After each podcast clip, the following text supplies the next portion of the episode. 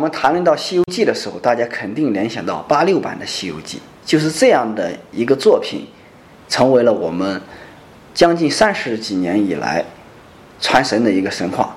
它就像电视剧《西游记》里面的一些剧情一样，创造了一幅一个神话。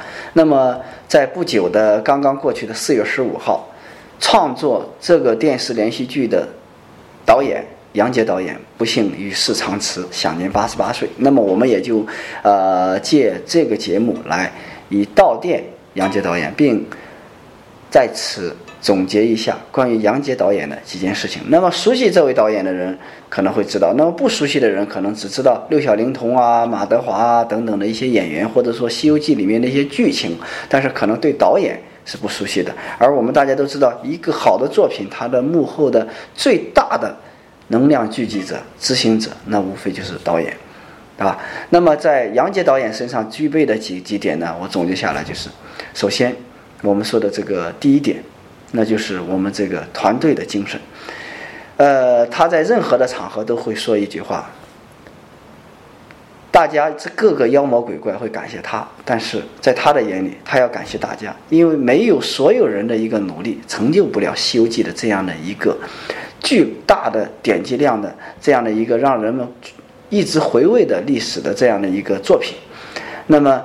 里面的任何一个小的妖魔鬼怪都会起到一个关键点的作用。尤其他在给师徒四人开会的时候说：“如果你们四个人出名了，尤其是这个孙悟空，将来会全国知名、全球知名。到那个时候，不要忘记是我们众人托起来的你这一个孙悟空。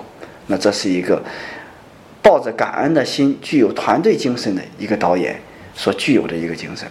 那么第二呢，就是坚韧不拔的。”毅力向前的精神，因为拍摄一部《西游记》在那样的一个年代，它的条件以及拍摄这部作品所具有的难度，那是相当高的。那正如就像取经路上呢遇到的这个九九八十一难一样。它是一样的，在折射着它整个拍摄的过程。正是怀着这样的一个坚韧不拔的精神，所以从头至尾的把这个戏拍完了，完成了取经这样的一条路线。真正的说是说圆满取经路，庄严我神州大地，起到了这样的一个作用。确实也是。没有这样的一种坚韧不拔的精神是无法做到的。那么，其次第三点就是，很多人评论杨洁导演呢，她是一个女强人。当然了，我们随后在其他的话题再呃细谈究竟什么样的是女强人。那么，我们今天呢，就是来说一说这样的一个女强人，其实她身上具有的侠骨柔情。那么大家都知道，在《西游记》当中有很多的插曲，其中比较有名的、可能耳熟能详的插曲，就是我们提起来就是《敢问路在何方》，是蒋大为来演唱的。那么还有一个呢，就是《女儿情》。那么整个在《西游记》当中，整个的插曲的作词都是我们著名的作词家严肃老师，呃，所有的作者。都是严肃老师，而其实恰恰相反，就在这一个女儿情里面，他不是他做的。呃，这个呢里面有一个插曲，就是说。当女儿国国王跟唐僧在花园走动的时候，两个人就是说在交谈的时候，这时候播放了背景音乐，我可以给大家演唱一下：鸳鸯双栖蝶双飞，满园春色惹人醉。悄悄问圣僧：女儿美不美？女儿美不美？这一个词就是杨洁导演所做的。那么严肃老师做的是什么呢？严肃老师做的曲子，严肃老师做的词是“相见难，别亦难”，用在了最后分别的时候。啊，那么为什么女儿情的时候，电视剧里面采用的是鸳鸯双栖蝶双飞呢？